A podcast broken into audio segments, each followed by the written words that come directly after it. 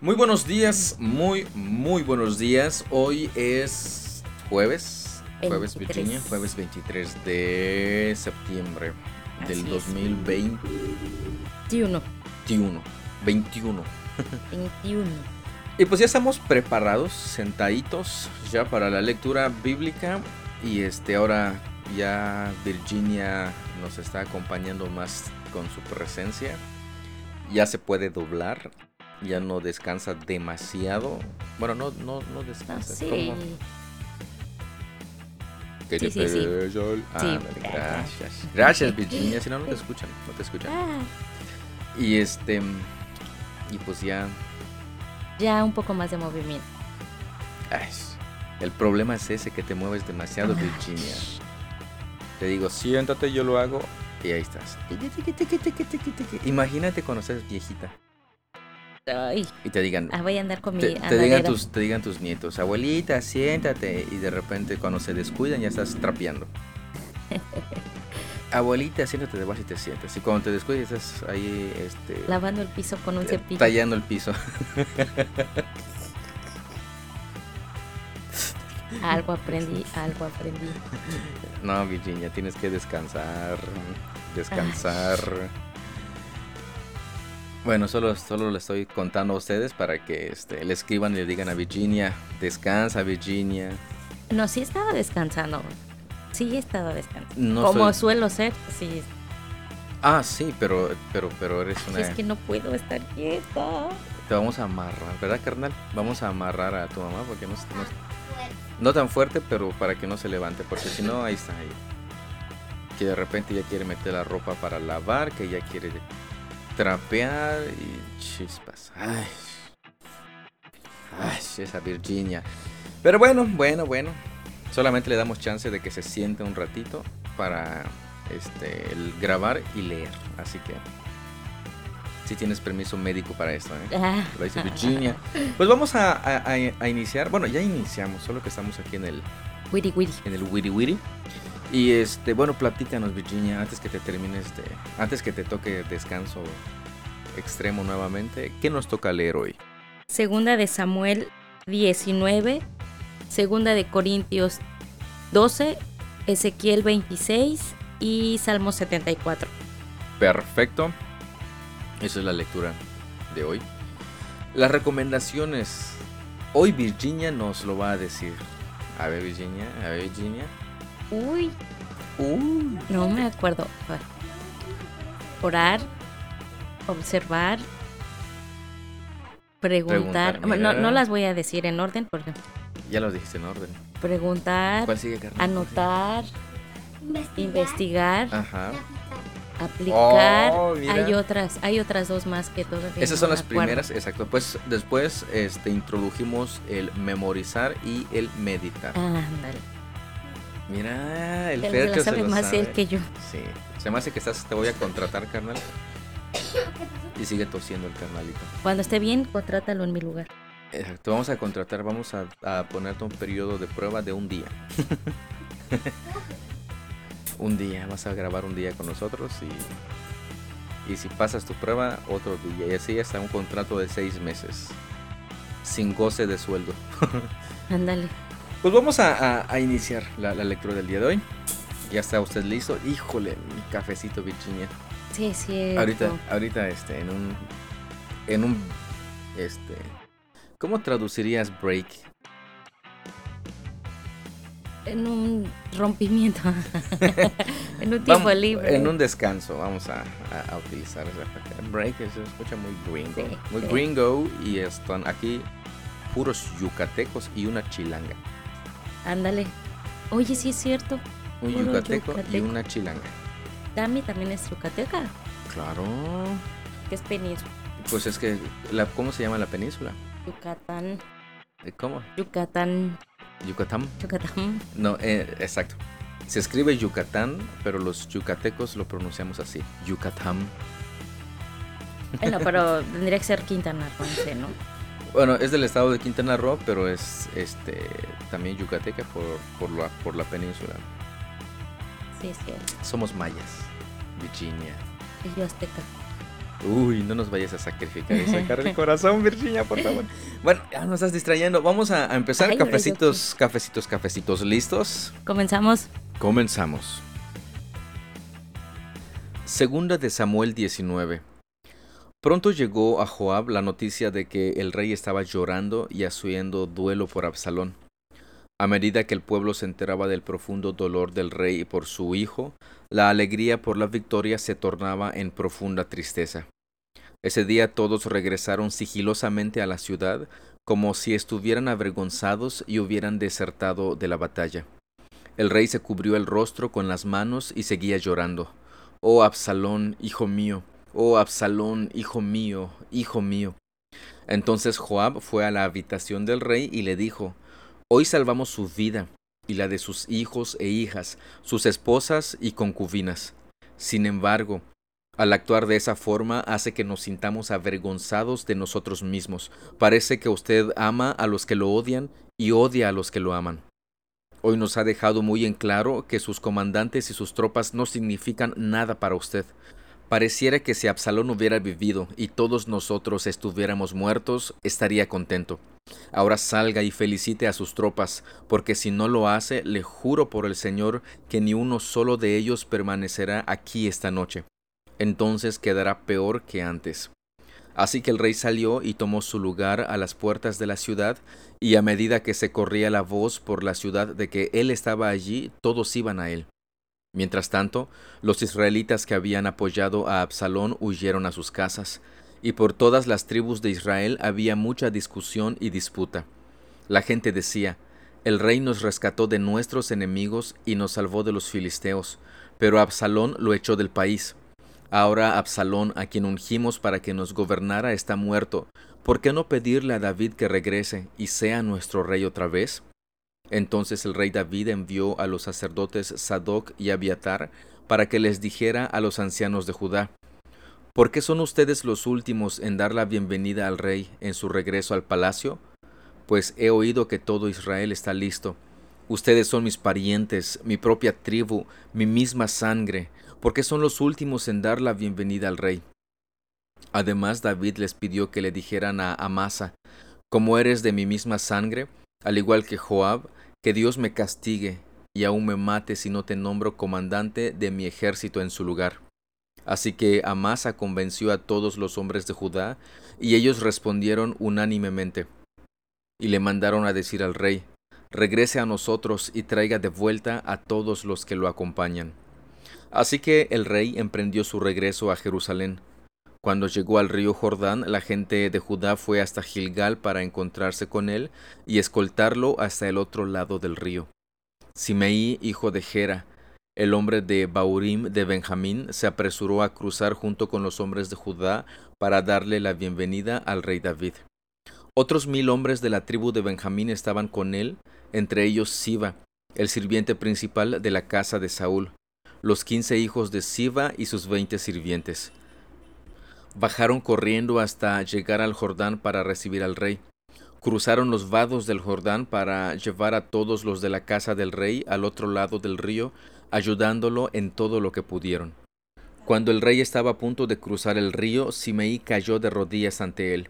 Mi señor el rey, por favor perdóneme, le rogó.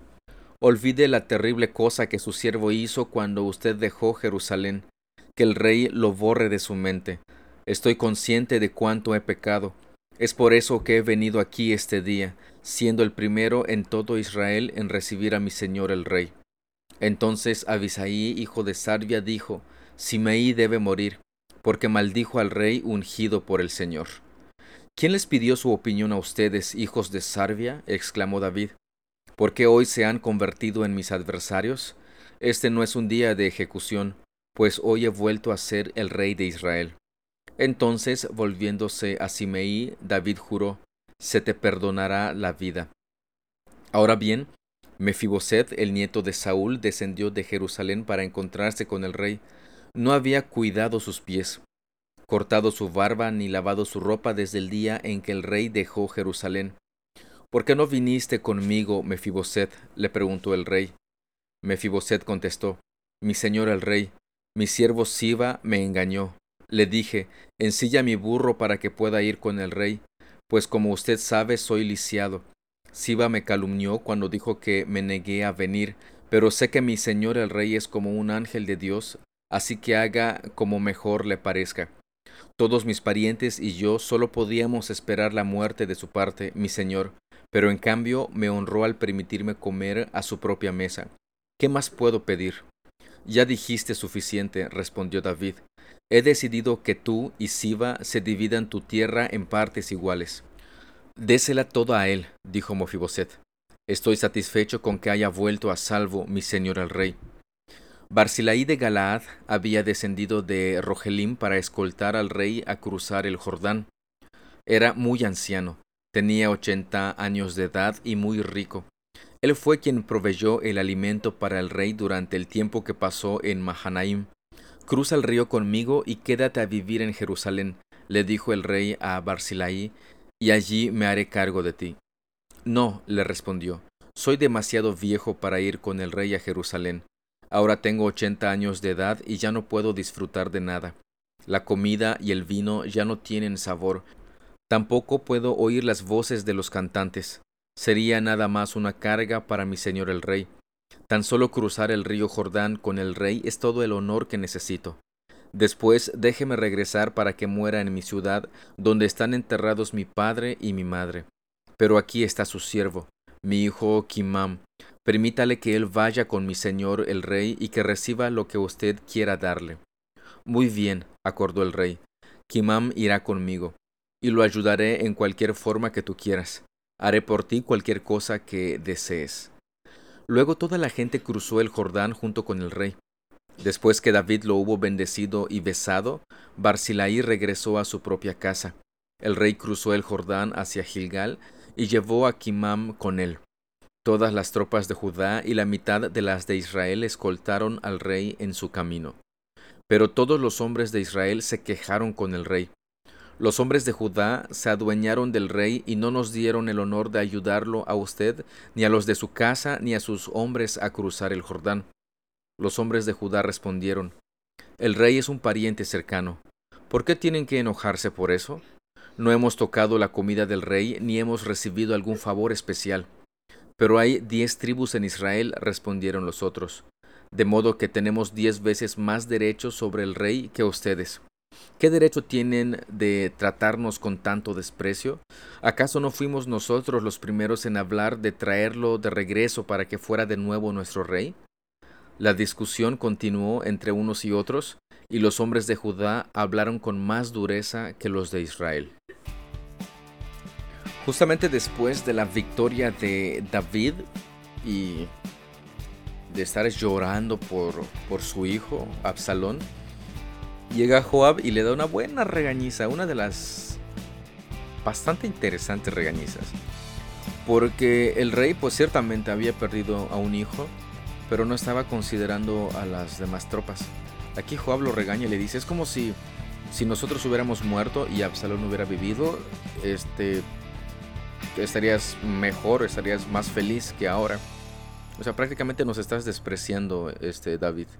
Y pues por una razón, por una parte tenía esa razón Joab y por la otra, pues bueno, David estaba sufriendo por su hijo. Pero aquí la pregunta es hasta qué grado uno puede este, lamentarse de la muerte de su hijo y despreciar a las otras personas. Eh, podemos considerar eso. Posteriormente, este, los de Israel pues dicen pues regresa este David como nuestro rey. Y los de Judá no habían ido porque tenían miedito. Miedito pues porque ellos fueron los que, los que pusieron a Absalón como su rey y pues obviamente ya regresó David y ahora es rey y, ganó las batallas y todo esto. Y pues, ¿qué creen que iba a pasar? O lo que suele suceder cuando un rey este, regresa, cuando es desterrado y regresa y vence al rey que lo desterró o a la persona que lo desterró. ¿Qué pasa con sus enemigos? Pues solían asesinarlos, matarlos por traición. Este, pues por los, con los, los ancianos de Judá pues tenían este miedito. Ahí está su valor, ¿no? Y también aparece otro personaje, Simei. ¿Se acuerda de él? que cuando David estaba yendo, él salió y empezó a maldecirlo, le arrojaba piedras y por todo el camino lo seguía y, seguía insultando al rey, maldiciéndolo, etc. Y el comandante de David le dice, ¿qué onda? ¿Nos lo echamos o no? Y David dice, no, no, no, hoy no es tiempo para estar este, echándonos a nadie. este, déjenlo vivir. Bueno, pues este personaje al ver que, que ya David ganó y y, al acordarse que se pasó maldiciendo a David, pues qué es lo que suele suceder con los otros reyes, pues que iba a matarlo. Pero David le dice, no. Bueno, Joab le dice, ¿qué onda? Nos lo echamos nuevamente. Y el rey le dice, no, hoy no es tiempo de ejecutar a nadie, no es día de ejecución. Y dos veces el rey le salva la vida a Simeí cuando Simeí este, en el primer caso estaba maldiciéndolo y aquí clamando este, misericordia. Posteriormente se acerca Mefiboset y aquí me queda la duda si realmente, y habrá que estudiarlo bastante con más profundidad, si realmente Mefiboset fue timado, fue engañado por su siervo Siba o realmente no. Quizá Mefiboset aún tenía o tenía cierto rencor hacia David por haber, este, bueno, ni siquiera él los mató, pero era enemigo de Saúl y quizá había cierto rencor por allá. No sé, puede ser que, ese sea el caso y haya sido cierto que haya regresado para estar con, con Absalón o para apoyar a Absalón o para que sea rey, no sé, no sé. O quizá realmente sí Siva fue quien lo, engañó. Ahí este, me, queda todavía cierta, cierta duda. Pero este finalmente vemos que pues le va bien a Siva. Porque David dice, pues van, van a tener Siva la mitad y Mefiboset la mitad. Fíjense cómo David nuevamente muestra misericordia hacia hacia este hacia Mefiboset.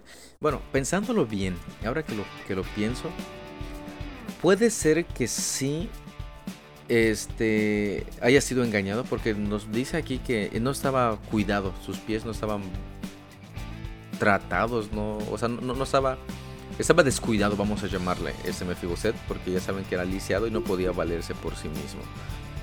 Este, puede ser que sí, puede ser que no, me surge la duda otra vez. Pero aparecen varios personajes y finalmente una disputa entre los de Judá y los de Israel Ustedes se preguntarán, ¿por qué los de Judá? ¿Qué pasa con los de Judá? Diez tribus de Israel. Fíjense de algo bien interesante. Cuando surge la división este, del reino, los de Judá con una tribu más, creo que es Benjamín si no me equivoco, forman una nación y las otras diez tribus, Israel, forman otra nación, la tribu del norte y la tribu del sur. Pero hasta ese punto vemos que ya hay cierta fractura por esta situación que estaban viviendo. ¿Tiene usted otras preguntas? ¿Tiene usted algún comentario?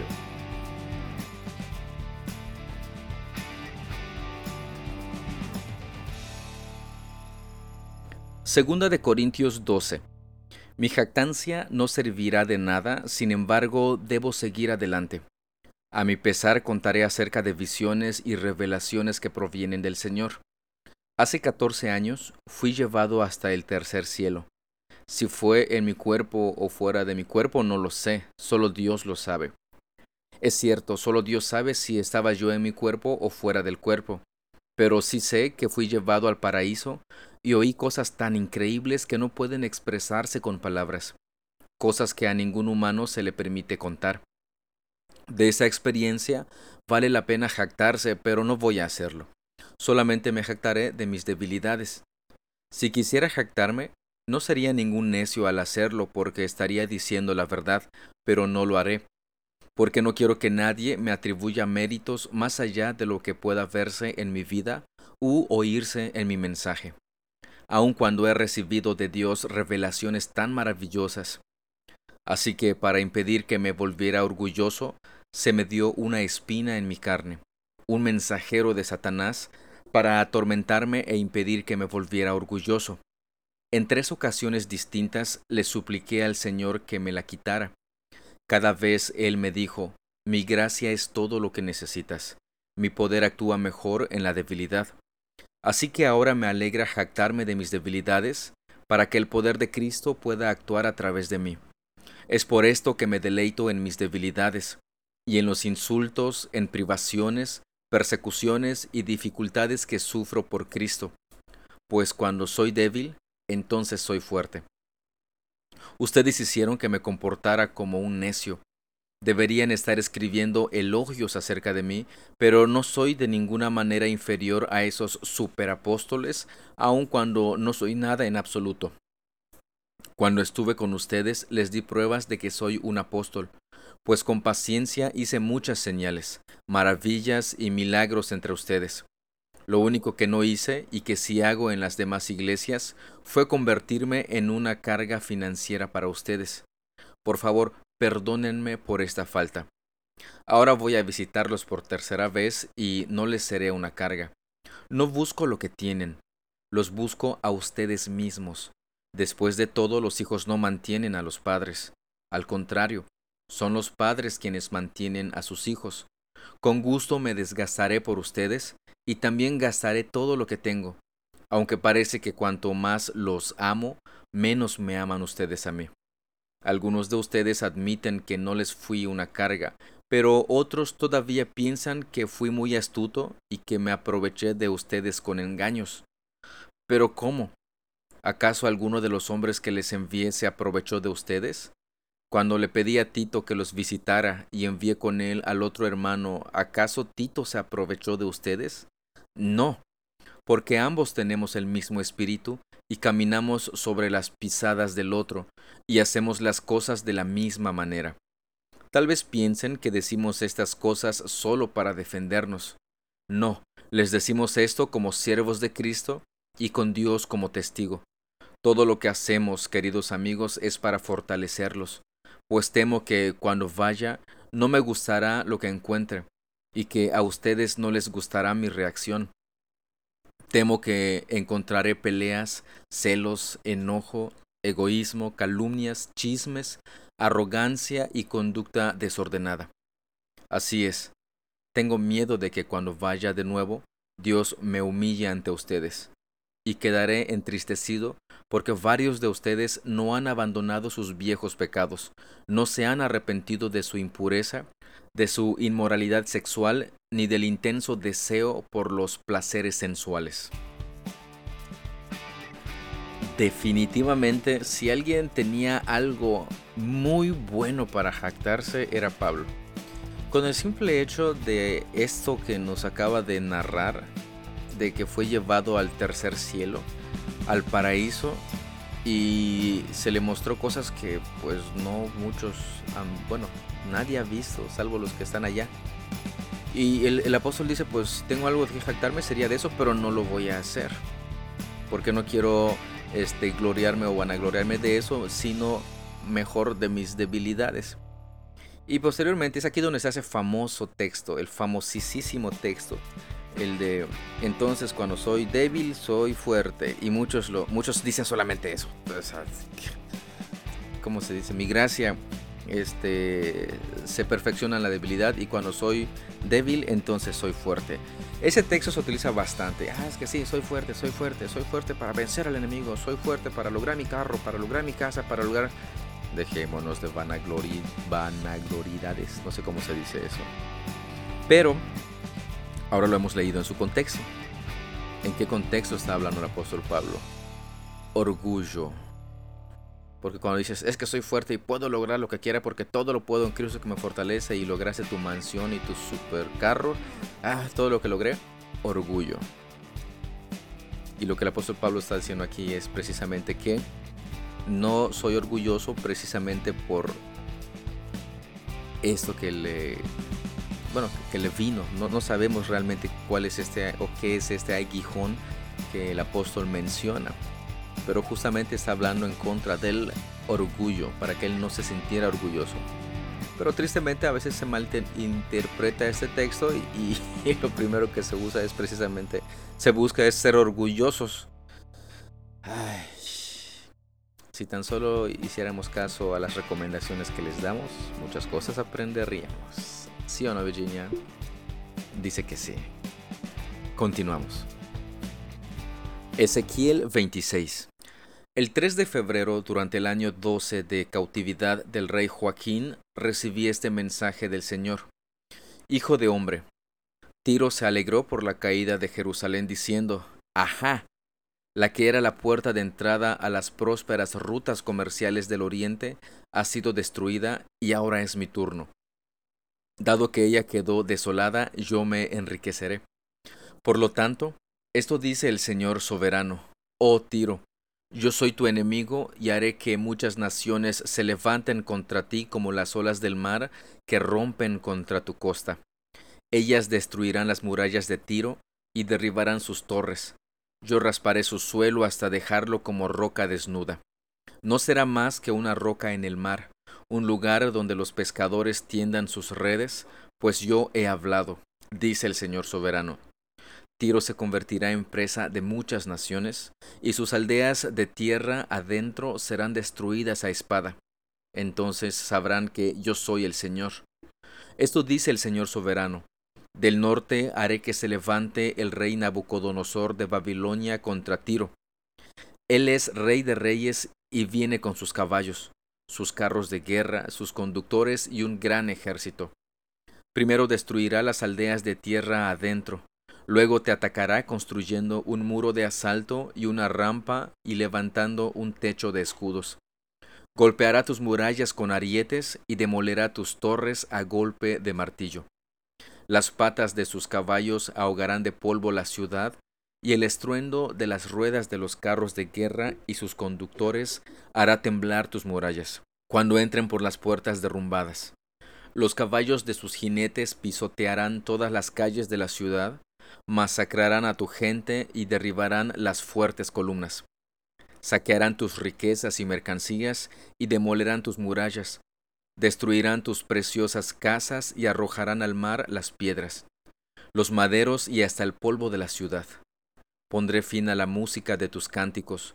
Nunca más se oirá entre tu pueblo el sonido de las arpas. Transformaré tu isla en una roca desnuda, un lugar donde los pescadores tiendan sus redes. Jamás serás reconstruida porque yo, el Señor, he hablado. Sí, el Señor soberano ha hablado. Esto dice el Señor soberano a Tiro. Toda la costa temblará ante el ruido de tu caída, mientras se oyen los gritos de los heridos que retumban en la prolongada masacre. Los gobernantes de las ciudades portuarias dejarán sus tronos y se quitarán las vestiduras reales y su hermosa ropa. Se sentarán en el suelo, temblando de terror a causa de tu destrucción. Después se lamentarán por ti entonando este canto fúnebre. Oh famosa ciudad isleña, que antes gobernaba el mar, ¿cómo has sido destruida? Tu gente con su poderío naval antes sembraba terror por todo el mundo, Ahora las tierras costeras tiemblan de miedo por tu caída. Decaen las islas a medida que desapareces. Esto dice el Señor soberano. Convertiré a Tiro en ruinas despobladas, como muchas otras. La sepultaré bajo las terribles oleadas del ataque enemigo. Los grandes mares te tragarán. Te enviaré a la fosa para que te reúnas con los que descendieron allí hace mucho tiempo. Tu ciudad quedará en ruinas, sepultada bajo tierra, como los que están en la fosa, quienes entraron al mundo de los muertos. Aquí, en el mundo de los vivos, no tendrás ningún lugar de honor. Te daré un fin terrible y dejarás de existir. Te buscarán, pero nunca más te encontrarán.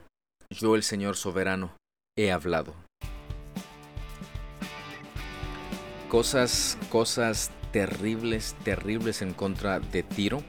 Y aquí la pregunta que nos hacemos es ¿por qué Tiro? ¿Cuál es la situación con Tiro?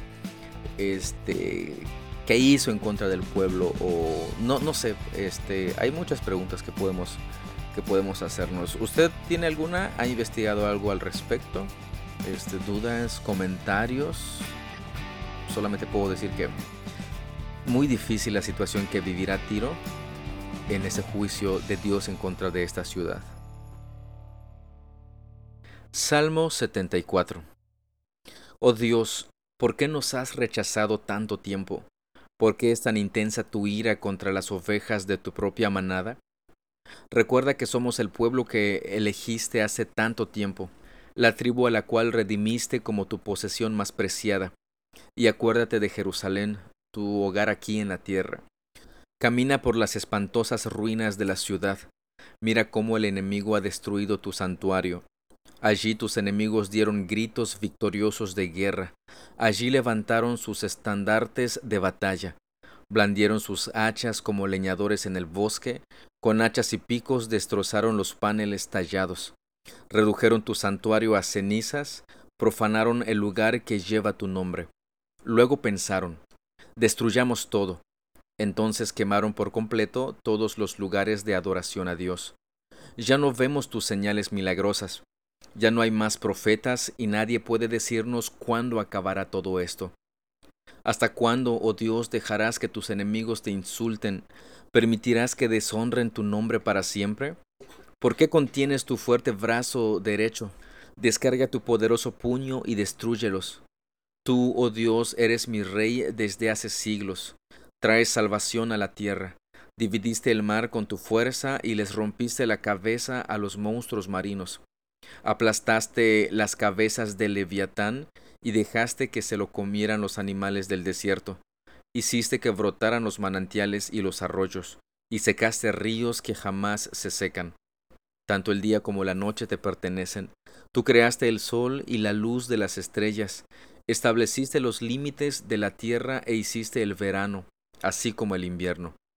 Mira cómo te insultan estos enemigos, Señor, una nación insensata ha deshonrado tu nombre. No permitas que estas bestias salvajes destruyan a tus tórtolas. No te olvides para siempre de tu pueblo dolido.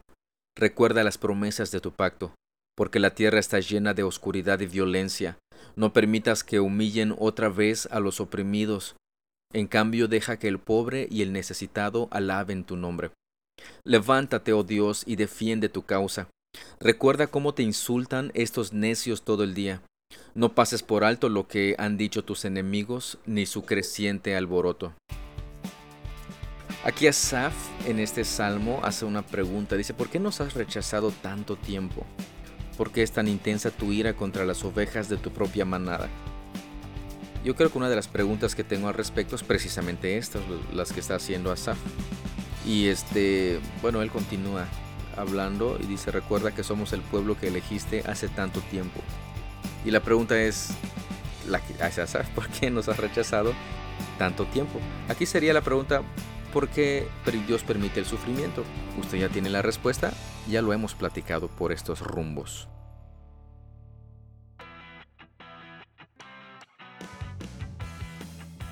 Pues de esta manera terminamos y concluimos la lectura del día de hoy. Camina con confianza Virginia.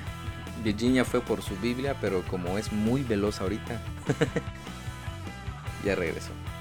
Este, pues según entiendo y por lo que veo, Vixie quiere decirnos algo porque fue muy velozmente a su velocidad por su Biblia y regresó corriendo casi así safe, muy emocionada y sonriendo no está sonriendo.